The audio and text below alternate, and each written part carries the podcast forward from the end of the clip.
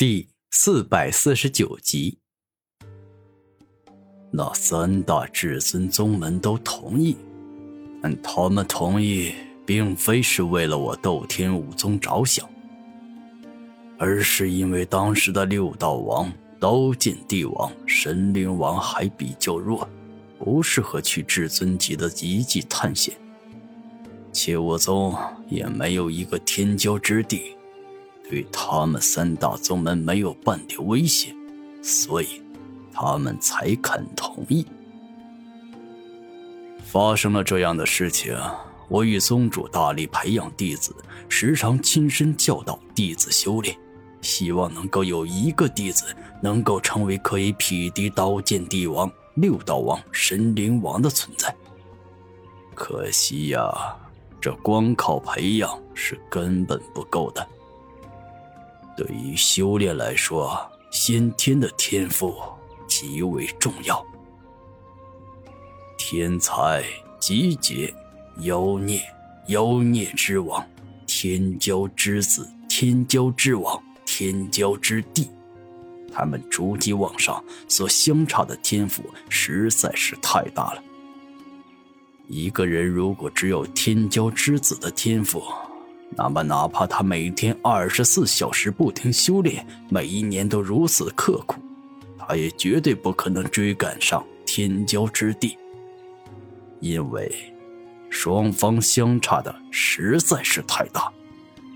毫不客气地说，天骄之地修炼一个小时，那就顶天骄之子修炼十多个小时。但凡是天赋极高的，那都是宗门重点培养的弟子。这样的弟子会有长老监督修炼，不可能真的每天就修炼一个小时。人家可能同样每天修炼十几个小时，甚至比普通人更加努力刻苦。毕竟天赋越高的，修炼起来越快，实力那是嗖嗖的往上升。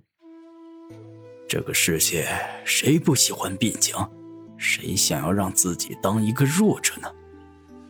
正常人没有谁这么想。而天骄之地由于修炼起来能够快速变强，他们的修炼动力就更足。这就像是凡俗世界的商人赚钱。普通商人一天可能赚几两银子，但厉害的商人一天赚几十两、上百两，甚至……是上千两银子，这样能赚大钱的商人，根本上都是十分贪婪。我想你也没有见过那个明明每天都赚很多钱的商人，在赚了一大笔钱后就洗手不干了吧？那些大商人在赚到了上千两银子后，就会想要赚上万两、上十万两、百万两，甚至是千万两银子。可以说，一个人努力，如果能够马上化成他所想要得到的东西，那么他的动力就是十分的充足，他会比别人更加想要努力，而这也很符合修炼界的一句话，那就是“强者变得更强，弱者不是在原地踏步，就是变得更弱。”好了，有点扯远了。我与宗主在斗天武宗教导众多弟子，包括狂战天与斗天王。很久之后，发现他们根本追赶不上真正的天骄之地，于是我便开始周游世界，去寻找天赋逆天的绝世天才。最终，找到了你。原本距离我们四大至尊宗门约定的时间还有五年。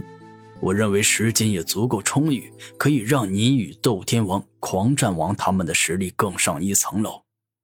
但我哪曾想到，至尊兵王教、千瞳宗、悟道门这三大至尊宗门的混蛋宗主，居然在数日前通知我斗天武宗时间提前两个月后，便是要开启至尊遗迹。面对这种情况。我宗宗主自然是不肯同意。可是，这哪里是我们能够真正做主的？那三大混蛋至尊宗门的宗主居然说，这是经过他们三大宗门共同商量后决定，是非常民主的决定。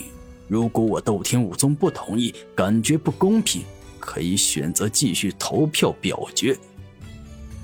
事到如今，投票表决还有意义吗？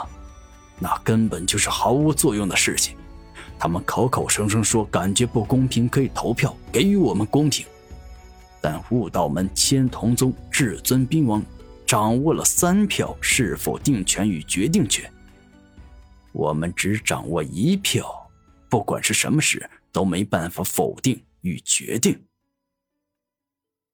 这件事情发生后，我突然意识到一个问题：为什么那三大至尊宗门早不说要提前开启至尊遗迹，晚不说要提前开启，偏偏要等到现在？这个原因我苦思冥想了很长时间，终于想明白了。那就是，因为你来了，且还击败了身为准天骄之地的斗天王。之前我宗弟子发现至尊遗迹，众多强者过去时，不是走漏了风声，被其他宗门知晓了吗？当时我以为是一场意外，但现在我敢肯定，三大至尊宗门必定有其中一派派了卧底与暗探进来，所以。才会对我宗的事情这般了如指掌。千童宗、悟道门、至尊兵王教，之所以把时间提前那么多，就是不希望你这个十分接近天骄之地的绝世天才进一步的成长。毕竟，如果真给你五年时间，你肯定能够做足准备，度过圣者天劫，成为一个圣人。老实说。当我知道六道王、死灵王、刀剑帝王已经成功度过圣者天劫，成为圣人两年多后，我的心情是很难过的，因为以他们三人的天赋与潜力，这两年多时间又可以变强很多。这次的至尊遗迹，我真怕我们这个斗天武宗都成为其他三大至尊宗门的陪衬。拿我们来衬托他们的优秀啊！李斗天带着难过的心情向古天明讲解完了过去所发生的所有事情。大长老，斗天武宗所受的苦，我已经全部知道了。至尊兵王教、千童宗、悟道门，实在是欺人太甚。这次等我进入至尊一界，我一定要拔得头筹，超越他们所有人。包括现在的六道圣王、神灵圣王以及刀剑圣王，为整个斗天武宗争得荣耀。古天明看着李斗天，十分肯定且认真的说道。此时他内心其实也没有感觉自己能够稳赢那三人，但自己心中得要有目标与信心。好，天明，你真是我斗天武宗的好弟子。不过你现在连圣者天劫都没度过，并非是圣人，这要如何跟已经成圣的三大天骄之地战斗呢？李斗天认真的说道：“这不是还有两个月的时间吗？足够了，足够准备万全如何度过圣者天劫了。”古天明肯定的说道：“什么？两个月时间准备？你认真的吗？”哪怕是昔日的神灵王、六道王、刀剑帝王，那也是花了数年时间准备，认为自己已经彻底准备周全，这才敢渡那圣者天劫的。